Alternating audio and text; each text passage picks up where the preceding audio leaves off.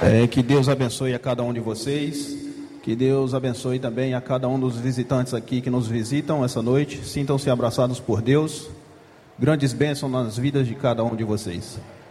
É com muito carinho e satisfação que mais uma noite entramos em comunhão com Cristo, aprendendo mais da palavra de Deus para darmos louvor e engrandecer o nome do Senhor.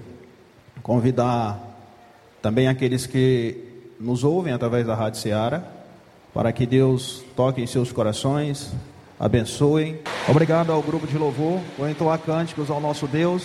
Que bom que nós estamos aqui. Vamos louvar ao nosso Deus nessa noite, nos alegrar em Sua presença, porque nosso Deus é um Deus grande, temível, é um Deus todo-poderoso e digno de receber a nossa adoração e o nosso louvor.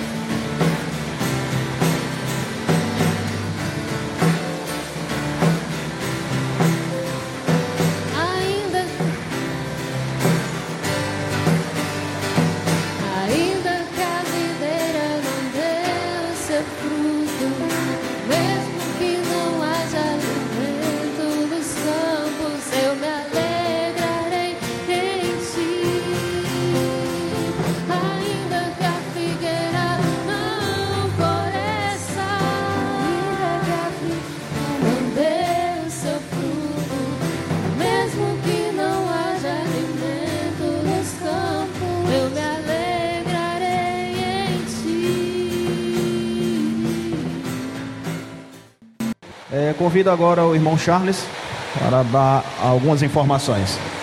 É, a graça e a paz do Senhor Jesus Cristo. Amém? Então, quero dar uma informação sobre o acampamento Pitombeiras.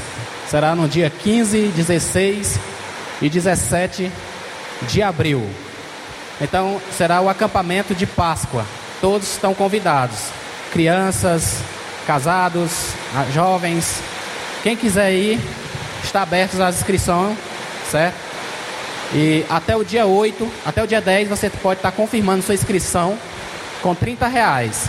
Nós vamos ter várias brincadeiras. Vamos ter também a palavra do Senhor com o preletor, pastor Cícero, lá de Pires Ferreira, com o tema, né?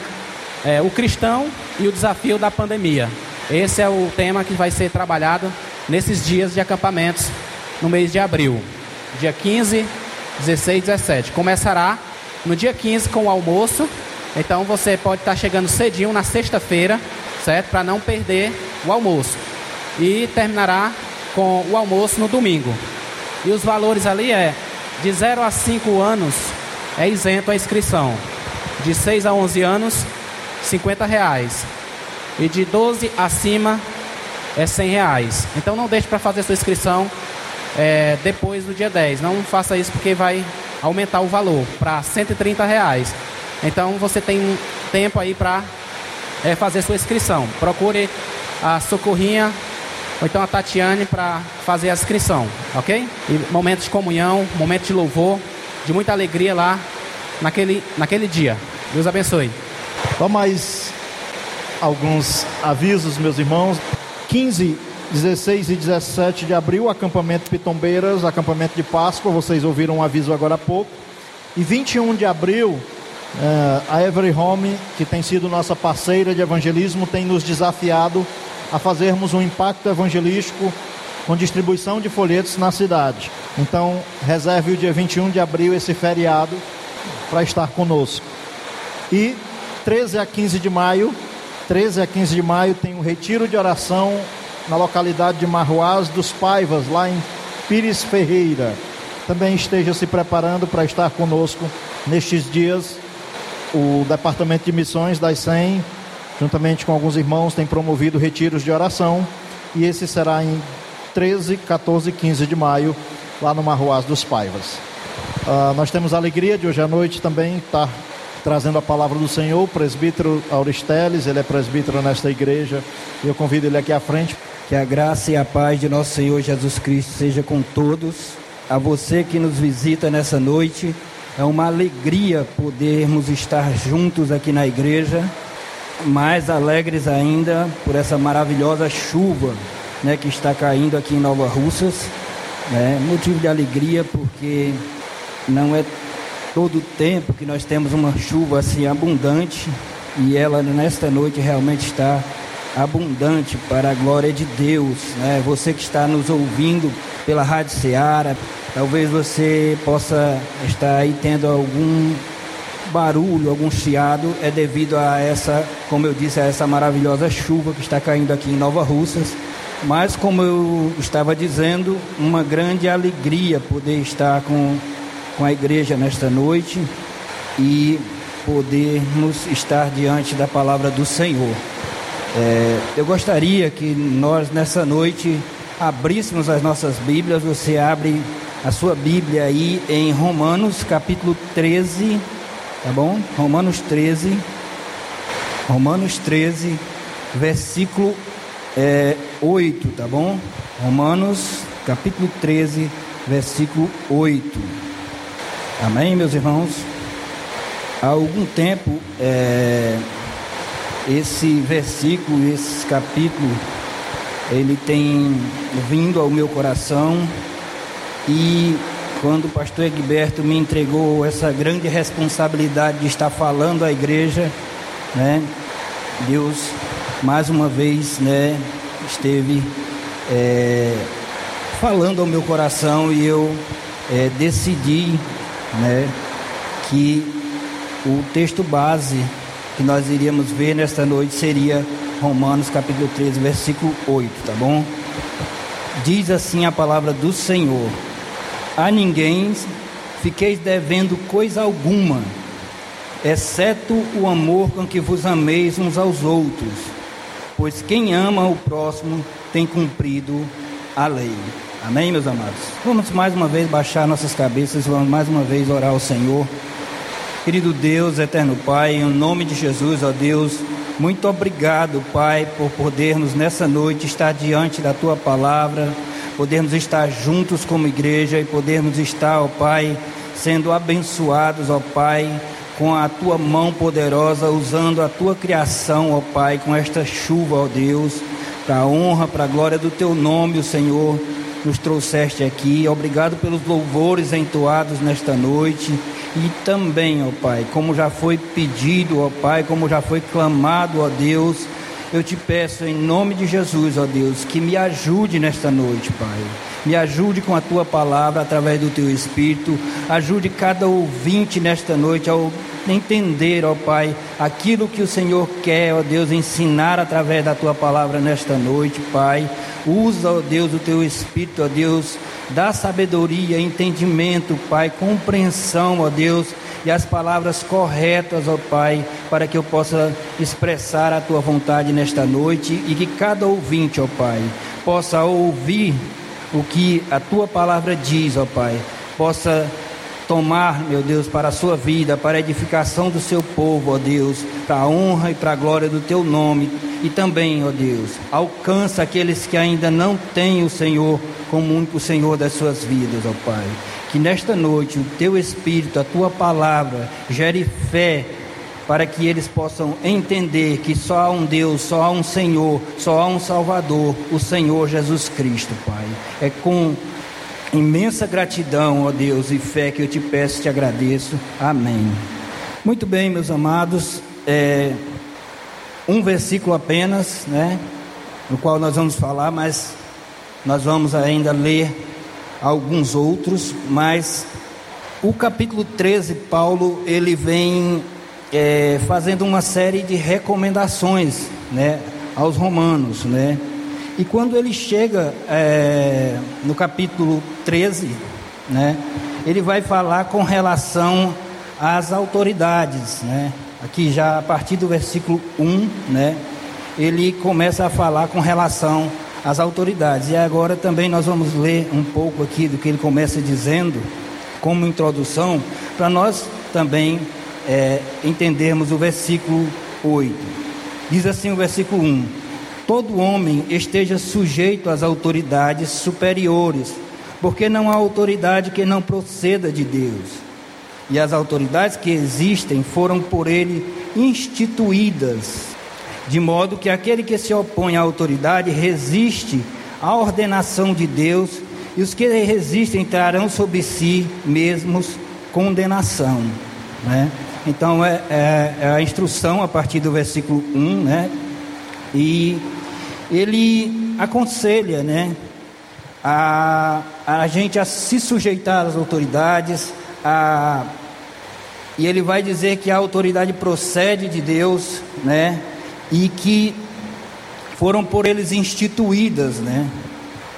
A partir do, do um outro versículo, né, que também serve a nós para introduzirmos o assunto aqui, é, o versículo 6, depois dele, dele dele falar sobre a nossa submissão que devemos ter às autoridades e tudo mais, ele vai também no versículo 6 falar algo importante para nós entendermos o versículo 8. Ele vai dizer: Por isso, por esse motivo também, pagais tributos, porque são ministros de Deus, falando sobre os juízes, né? atendendo constantemente a este serviço. 7 Pagai a todos o que lhe é devido, a quem tributo, tributo, a quem imposto, imposto, a quem respeito, respeito, a quem honra, honra.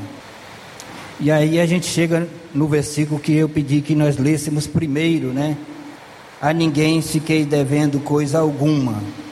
A maioria das pessoas, quando usa esse versículo, e logicamente essa parte do versículo, né? Ele se refere a dívidas financeiras, né? É, endividamento pessoal, né? Coisas, compromissos que se tem a pagar e é, não são pagos, né? E Paulo aqui ele também, né? o versículo se refere a isso. Mas Paulo aqui também, para chegar nesse versículo, ele está levando os seus ouvintes, né? Os seus leitores, é claro, não ouvintes, leitores, né? É, a, a ter essa ideia de submissão às autoridades, né? Os cristãos é, e até nos nossos dias eles são levados aqui a pensar que porque são um povo separado é, por Deus e for, são um povo que agora pertence a Deus, às vezes a gente esquece né, que a gente ainda está no mundo, né? E aqui acolá a gente se encontra é, se opondo de alguma forma às autoridades, achando que, que não deve o devido respeito, o devido cuidado a, a, a se pronunciar a respeito né? E, e muitas vezes, né? Com muita resistência entrega os nossos tributos, além da dificuldade, né? De pagar tributos, porque principalmente no nosso país é uma coisa é, bem difícil, né? As alíquotas, né? Mas muita gente resiste muito nisso também. E o versículo vai fechar, né? A ninguém fiquei devendo coisa alguma, né? A quem honra, honra, a quem tributo, tributo, a quem, logicamente, se houver alguma dívida, a gente deve ter o cuidado de pagar, é claro, né? E é interessante que no versículo em si, é, três palavras chamam a nossa atenção. Primeiro é não ficar devendo, né? Esse não ficar devendo ainda, né, como eu já li no versículo 1, ele dispõe do porquê, né, falando de autoridades, falando é, de, de que devemos nos sujeitar porque elas procedem de Deus e que foram por Ele instituídas, né? Reforçado aqui ainda no versículo 7. O que é interessante, né, é que o autor diz: A ninguém fiqueis devendo coisa alguma, exceto o amor com que vos ameis uns aos outros. Ele coloca uma regra para que nós não fiquemos devendo coisa alguma, e aí, em seguida, ele coloca a palavra exceto. Essa palavra também é de suma importância para a compreensão do texto, né? é uma preposição usada né, para indicar né, uma exclusão à regra principal. Né, uma exceção, né, quando a gente está estudando na escola, diz que toda regra tem uma exceção, né, ou seja, é uma exclusão da regra em favor daquilo que foi estabelecido, né, como exceção. E o texto aqui, como os irmãos podem ver, é uma regra estabelecida, ensinada. A ninguém fiquei devendo coisa alguma, exceto o amor. Exceto o amor com que vos ameis uns aos outros, pois quem ama o próximo tem cumprido a lei. É interessante também nós olharmos para o versículo com a palavra quem ama o próximo. Geralmente, quando nós falamos de amor ao próximo, é um pensamento é, nosso e dentro do, do coração de muitos cristãos, e que, claro, não está errado de todo, mas nós temos o próximo como aquele né, que está, que ainda não tem a Cristo, né, que, que é o, o aquele nosso vizinho, que é, é aquele que está ao nosso redor. Né? O versículo aqui, né, ele vai dizer: exceto o amor com que vos ameis uns aos outros. Né? O autor está escrevendo à igreja, aos romanos, né, à igreja de Roma. E obviamente ele está né, se referindo aos crentes. E aqui eu não estou dizendo que amar aquele que não conhece a Jesus, que, que fazer obras de amor, de, de, de misericórdia, de graça, com aqueles que ainda não conhecem a Jesus esteja errado. Mas o versículo em si aqui, ele está falando à igreja, né? Está falando para nós crentes, né? Ele vai dizer: exceto o amor com que vos ameis uns aos outros, né? E é algo, né, que muitas vezes é, nós esquecemos, né, da importância da importância do amor entre os irmãos. Muitas vezes nós esquecemos do quanto é necessário nós olharmos para o irmão, nós olharmos para a comunhão da igreja, nós olharmos para, para o tempo que nós temos juntos com esse olhar de amor. Com o amor que nós devemos amar uns aos outros, os nossos próprios irmãos. Sabe, meu amado, é, eu vou passar alguns textos agora falando sobre o amor. É interessante quando eu fui ler, e quando a gente vai ler a palavra de Deus, e quando a gente se propõe a falar alguma coisa sobre o amor, o mais interessante é que a palavra de Deus, ela em cada página, ela vai falar em amor, é em graça, é em misericórdia, né? É buscando nos levar a amar ao próximo. Mas eu escolhi alguns versículos aqui para nós é, vermos sobre amor, né? É, eu gostaria que nós abríssemos as nossas Bíblias em 1 Coríntios, capítulo 13 também. 1 Coríntios, capítulo 13, versículo é, do 1 ao 8. Paulo aqui ele está falando sobre os dons na igreja, sobre os, o uso dos dons na igreja, né? Ele está falando de com, do, do uso desses dons, como eles devem ser usados, né? A importância dos dons e tudo mais. E ele vai começar a partir do versículo 1. Ainda que eu fale as línguas dos homens e dos anjos, se não tiver amor, serei como o bronze que soa ou como o símbolo que retinho. Verso 2: Ainda que eu tenha o dom de profetizar e conheça todos os mistérios e toda a ciência, ainda que eu tenha tamanha fé, a ponto de transportar montes, se não tiver amor, nada serei. E ainda que eu distribua todos os meus bens entre os pobres, e ainda que entregue o meu próprio corpo para ser queimado, se não tiver amor, nada disso me aproveitará.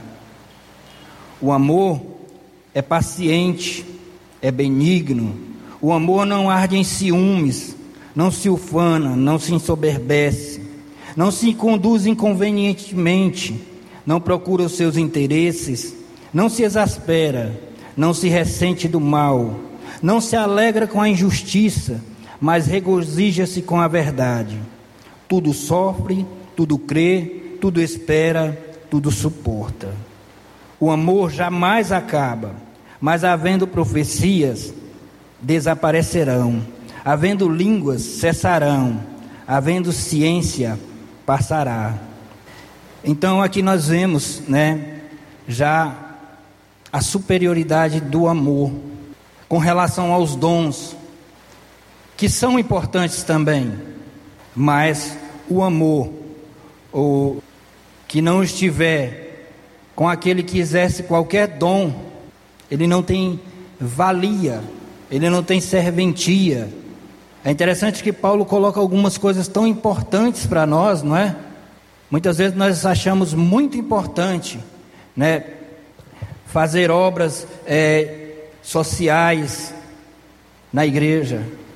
Não deixa de ser importante, mas elas devem ser feitas com amor nós também encontramos muitas vezes, né, uma, alguns que no meio cristão, né, colocam o, os dons, muitos deles que acima do amor e uma espiritualidade que muitas vezes, né, é exercida a, a, a muito, como nós poderíamos dizer, há muito barulho.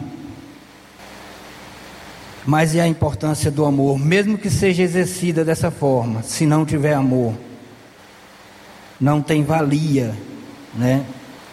Ele vai afirmar que até mesmo alguns dons desaparecerão, né? Mas no versículo 8, ele vai dizer: o amor jamais acaba. Ele vai dizer que, havendo profecias desaparecerão, havendo línguas cessarão, havendo ciência passará, mas o amor jamais acaba. Né? Então, meus amados, o amor com que nós amemos uns aos outros, conforme o texto de Romanos 8 vai falar, é para nós usarmos o máximo que nós pudermos. Ele não acaba, ele não cessa. E é interessante compreendendo que o texto diz que é para usar entre nós. O autor está falando para a igreja, está falando para nós. É para usar sem moderação. Eu gostaria que nós abríssemos também as nossas Bíblias para continuar falando sobre o amor. É, 1 João, 1 João, você pode abrir lá 1 João, capítulo 4. Aqui, em 1 João, João está escrevendo à igreja, não a uma igreja específica, mas a, a toda a igreja, a igreja universal presente na época de João. E principalmente, né, lógico que para fazer conhecido o nome do Senhor Jesus e e para edificar a igreja, mas também para combater as heresias que já naquele tempo, né, já existiam, né? Então João vai escrever as suas cartas e, e para combater diversas heresias que já estavam se infiltrando na igreja, já estavam atrapalhando a igreja, a doutrina, né, da igreja, né? E aí, João aqui no capítulo 4, a partir do versículo 7, né, ele vai falar sobre o espírito e sobre o amor. Ele começa dizendo assim: Amados, amemos-nos uns aos outros, porque o amor procede de Deus. E todo aquele que ama é nascido de Deus e conhece a Deus. Aquele que não ama não conhece a Deus, pois Deus é amor. Nisto se manifestou o amor de Deus em nós, em haver Deus enviado o seu Filho unigênito ao mundo, para vivermos por meio dele. Nisto consiste o amor, não em que nós tenhamos, tenhamos amado a Deus, mas que, em que Ele nos amou e enviou seu Filho como propiciação pelos nossos pecados. Sabe, meus amados, é, João, ele, ele aqui, ele, mesmo combatendo as heresias, ele nos dá um maravilhoso ensinamento também, nos, nos exortando, nos ensinando, né? Amados, amemos-nos uns aos outros. Por que nós devemos amar uns aos outros, né? Ele vai dizer no mesmo versículo, porque o amor procede de Deus. Além de nós podermos, né, como diz lá em Romanos, lá é, exceto o amor, ou seja, por mais que nós amemos, nós devemos amar cada vez mais, né? Nós vamos sempre ter uma, uma, como se nós tivéssemos uma dívida de amor para com o próximo, para com o nosso irmão. Aqui ele vai dizer que nós amemos uns aos outros, porque esse amor, ele procede de Deus. Ele continua dizendo e todo aquele que ama é nascido de Deus e conhece a Deus. E o versículo 8 ele, ele diz exatamente, é, dando a ideia contrária àquele que não conhece a Deus. Diz: aquele que não ama não conhece a Deus, pois Deus é amor. E como é que nós podemos é, é, conhecer esse amor de Deus? Ou essa ideia de que é nascido de Deus por causa do amor, do próprio Deus. O verso 9: Nisto se manifestou o amor de Deus em nós, em haver Deus enviado o seu Filho unigênito ao mundo para vivermos por meio dele. Volte a sua Bíblia para o Evangelho de João, capítulo 1. João capítulo 1. O mesmo João lá que escreveu, né, as cartas lá, agora nós estamos no evangelho também escrito por João, tá bom? E João nos leva logo de início aqui no capítulo 1, né, a a mostrar o amor de Deus por nós. E como é que ele faz isso? Olha o versículo 1. Ele começa falando do Filho de Deus e falando em pontos importantíssimos, né? Ele vai começar dizendo no versículo 1: No princípio era o Verbo, e o Verbo estava com Deus, e o Verbo era Deus. Ele estava no princípio com Deus, todas as coisas foram feitas por intermédio dele, e sem ele nada do que foi feito se fez. Vou ler o versículo 4 também. A vida estava nele, e a vida era a luz dos homens. A luz resplandece nas trevas, e as trevas não prevalecerão contra ela. Eu quero que agora, no mesmo capítulo, você vá para o versículo 14. João falando sobre Jesus diz: E o Verbo se fez carne e habitou entre nós, cheio de graça e de verdade, e vimos a sua glória, glória como do unigênito do Pai. Semana passada eu estava dando aula para os jovens e nós falamos exatamente sobre esse assunto, né? Sobre é a vinda do Filho de Deus, a motivação para que o Verbo se fizesse carne. Nós falamos também é, sobre algo que é muito importante compreender nos nossos dias e que é muito colocado de lado. No princípio era o Verbo. Sabe o princípio? O início de todas as coisas? a criação, o criou Deus os céus e a terra. Quase todas as vezes que eu subo aqui, eu toco exatamente nessa tecla, porque há um, um movimento muito grande querendo tirar isso da fé das pessoas. E toda vez que eu passar por esse texto, vai ficar bem claro que no princípio criou Deus os céus e a terra e Jesus estava presente ali. E Jesus estava com Deus. Porque Ele é o Filho de Deus. E Ele é o Filho de Deus que se fez carne. Nós vimos há uns dias que muitos rejeitam a humanidade de Jesus, dizendo que um homem não pode ser Deus. Mas Deus pode ser homem. Para quem rejeita, Deus pode ser homem porque Ele é Deus e porque Ele pode todas as coisas. Tá, meu amado? Então, o Verbo se fez carne e habitou entre nós, cheio de graça e de verdade, e vimos a sua glória como do unigênito do Pai, como filho de Deus, como unigênito filho de Deus. Eu quero que nós voltemos lá para 1 João, de, mais uma vez, capítulo 4. Eu quero que você leia o versículo 9 e o versículo 10 mais uma vez, né? Ele vai falar de Nisto se manifestou o amor de Deus em nós, em haver Deus enviado o seu Filho unigênito ao mundo, para vivermos por meio dele. Nisto consiste o amor de Deus, de enviar o seu próprio filho, para que ele se fizesse carne, para vivermos por meio dele.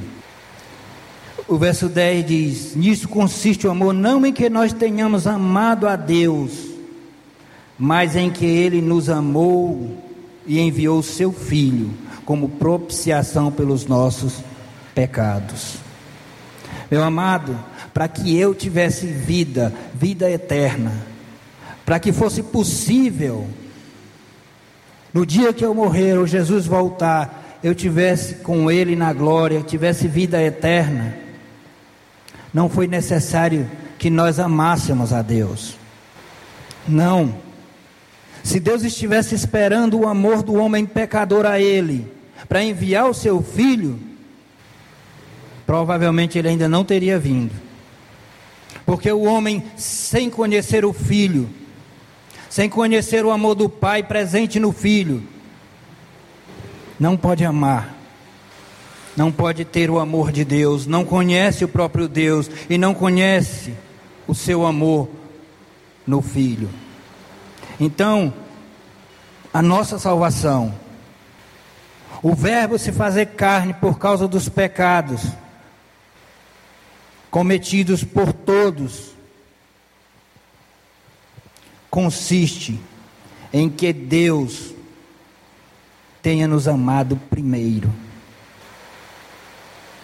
Tenha nos amado e tenha enviado o seu filho. Não foi só nos amar, foi enviar o seu Filho unigênito, o Criador de todas as coisas, aquele que estava com Deus no princípio, o Rei da Glória, descer até nós,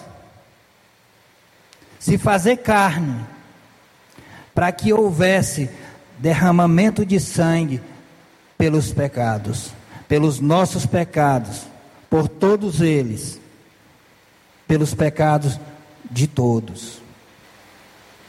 Meu amado, é muito amor. É um amor que o próprio Jesus, é, ele vai. Lá em João 3,16, vamos voltar lá para o Evangelho. É um texto bem conhecido e que bom que é conhecido, e tomara que continue sendo muito conhecido. Vamos lá para João 3,16. Porque a, a, nossa oração deve ser que João 3,16 seja muito mais conhecido. Conhecido por nós, conhecido por aqueles que ainda não têm Jesus como Senhor, conhecido por todos.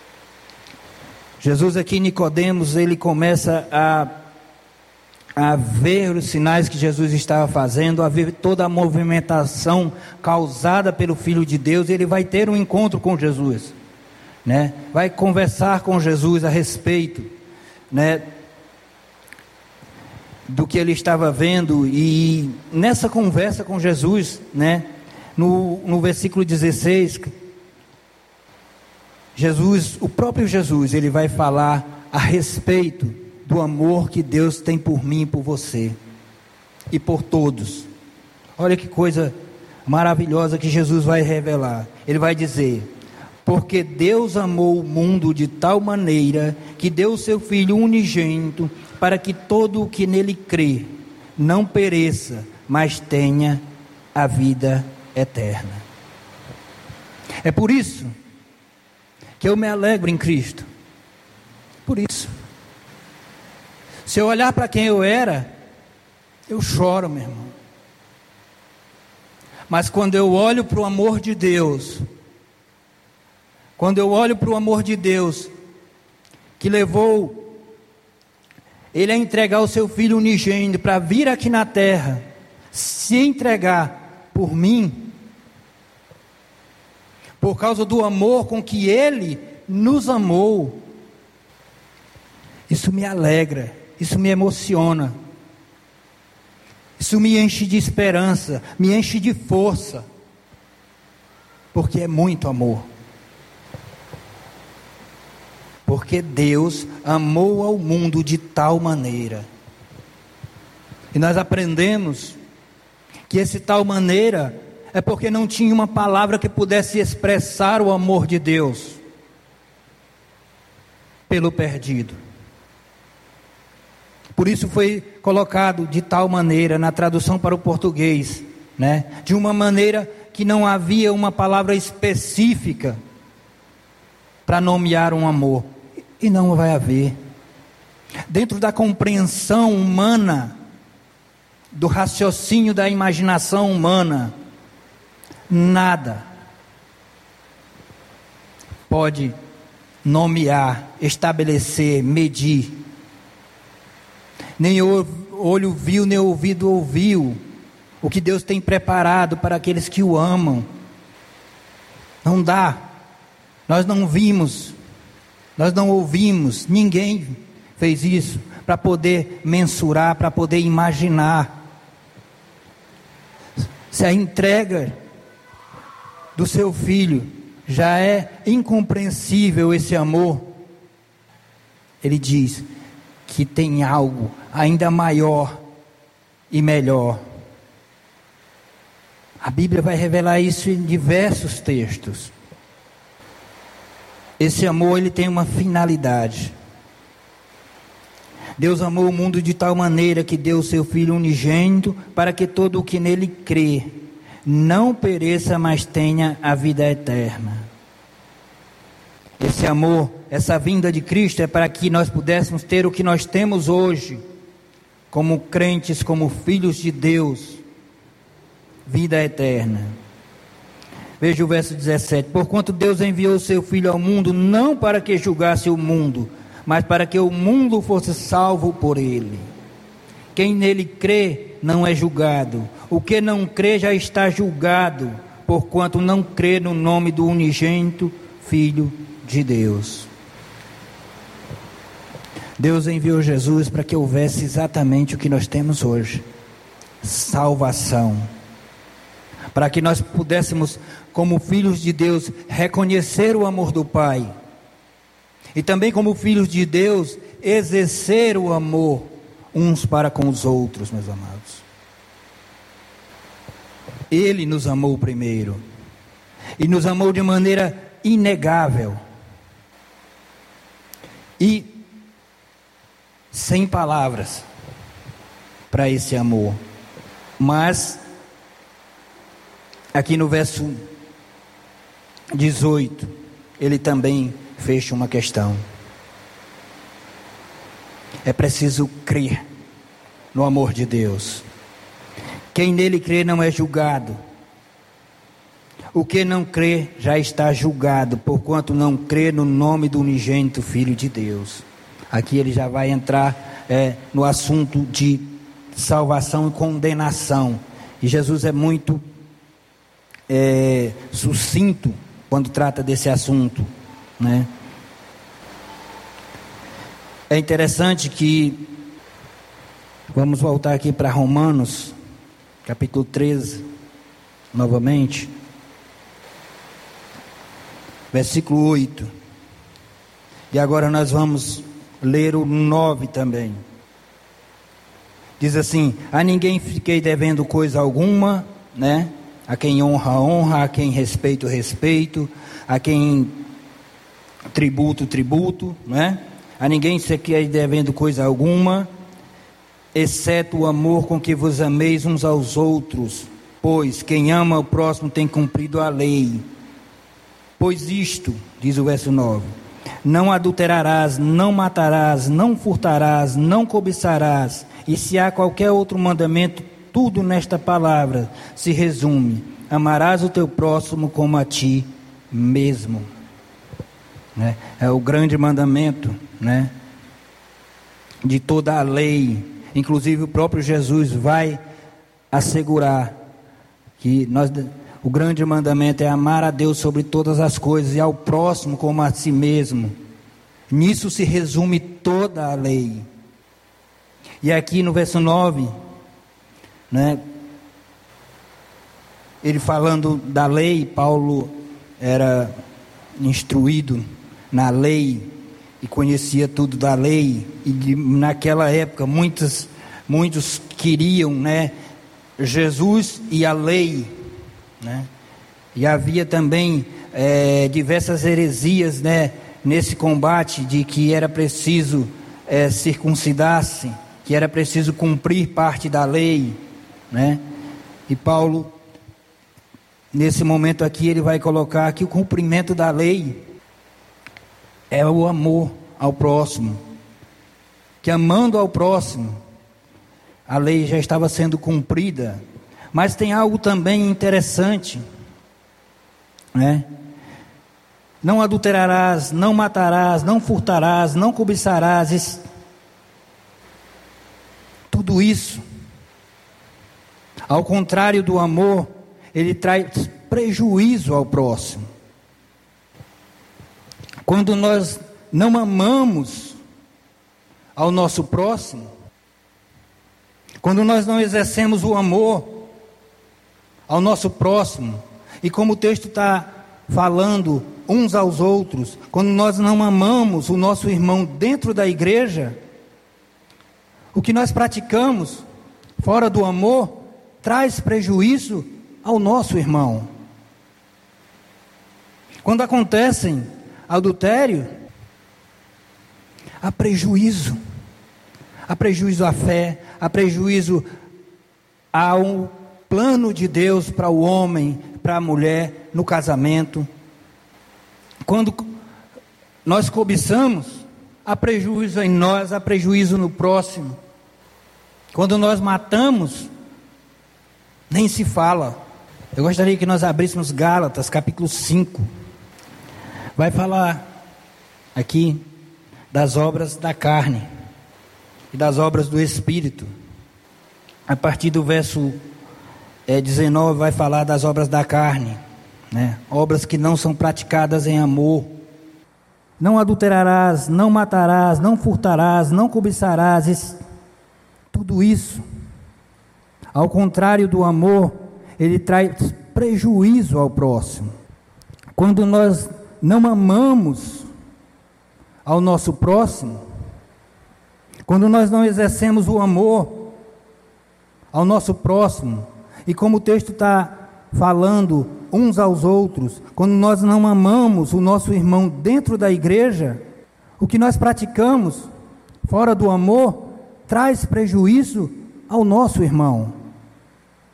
Quando acontecem adultério, há prejuízo. Há prejuízo à fé, há prejuízo ao plano de Deus para o homem, para a mulher no casamento.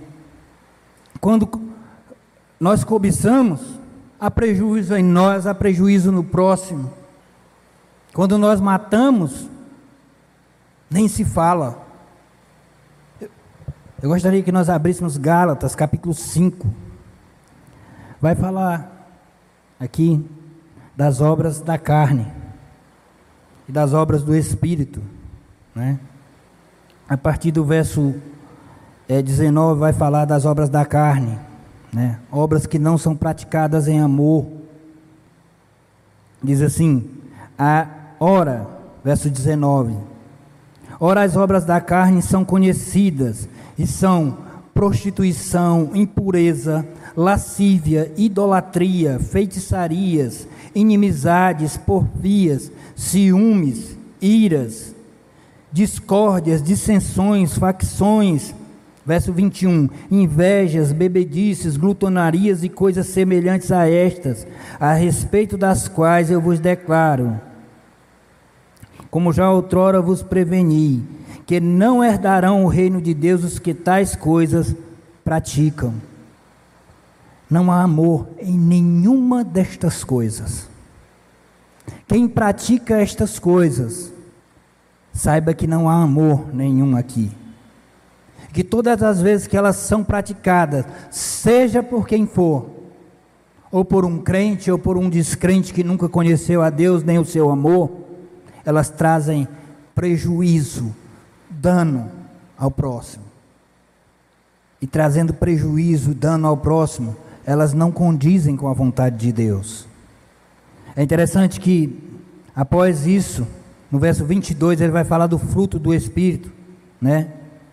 E olha, a primeira coisa que ele se refere, o autor, diz assim: Mas o fruto do Espírito é amor. Mas o fruto do Espírito é amor. Aí depois vem alegria, paz, longanimidade, benignidade, bondade, fidelidade, Verso 23: mansidão, domínio próprio. Contra estas coisas não há lei. Então, o cumprimento da vontade de Deus, ou expressada na lei mosaica lá no início, ou nos dias de hoje, meu amado, é amor. E Paulo ele está escrevendo aos Romanos, mais uma vez eu digo, ensinando fortalecendo o amor mútuo dentro da igreja. O amor com que vós vos ameis. Ele não está dizendo o amor com que vocês devem amar os ímpios, não está dizendo o amor com que vocês devem amar os gregos, né? O amor com que vocês devem amar os necessitados que não conhecem a Deus. O amor com que vocês devem amar uns aos outros. Sinceramente, amados, eu acho que nós, como igreja, nós não no sentido só de igreja cristã evangélica de Nova Russas, mas como igreja de Deus, temos que voltar e colocar nas nossas mentes isso, o amor com que nós devemos nos amar, o amor ao nosso próximo, e devemos estar mais próximos. Meus amados, nós estamos partindo para a conclusão e eu tenho duas palavras.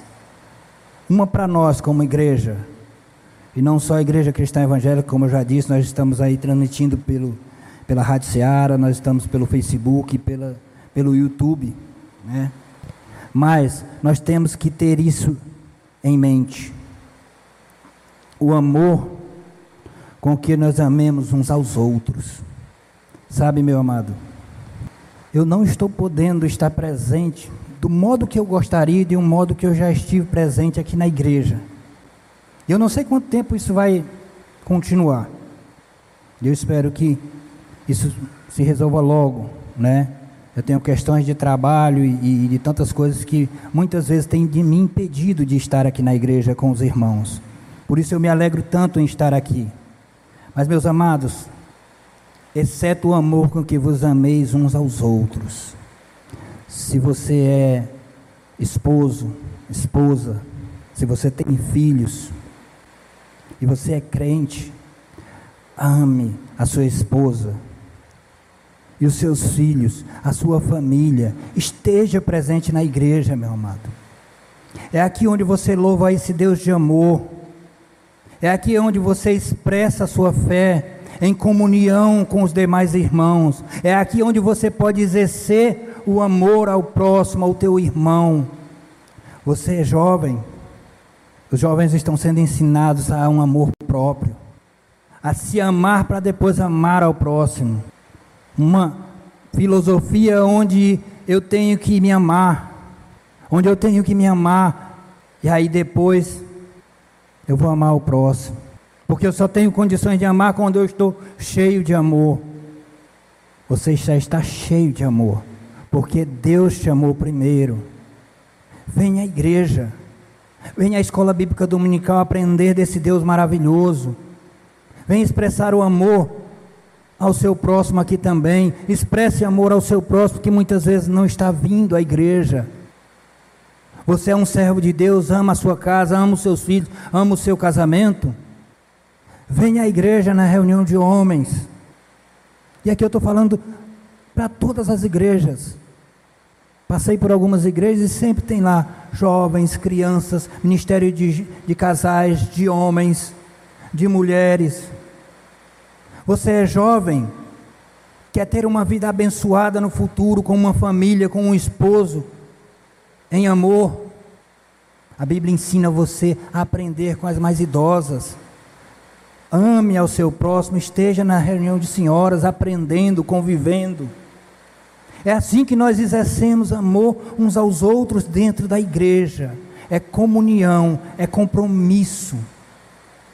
Sabe, meu amado, não há lugar melhor para a gente estar do que na igreja, no meio do povo de Deus em comunhão pelo simples fato de que Deus nos amou e nós devemos amar uns aos outros. Quando nós começamos a nos afastar desse amor, sabe o que, que acontece?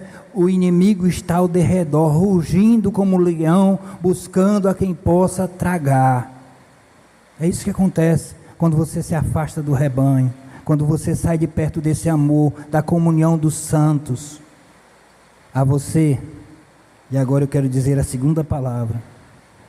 Se você ainda não tem Jesus, entenda que nada, nada pode lhe amar lhe satisfazer mais do que você ter Cristo Jesus, nosso Senhor, como o único Senhor e Salvador da sua vida.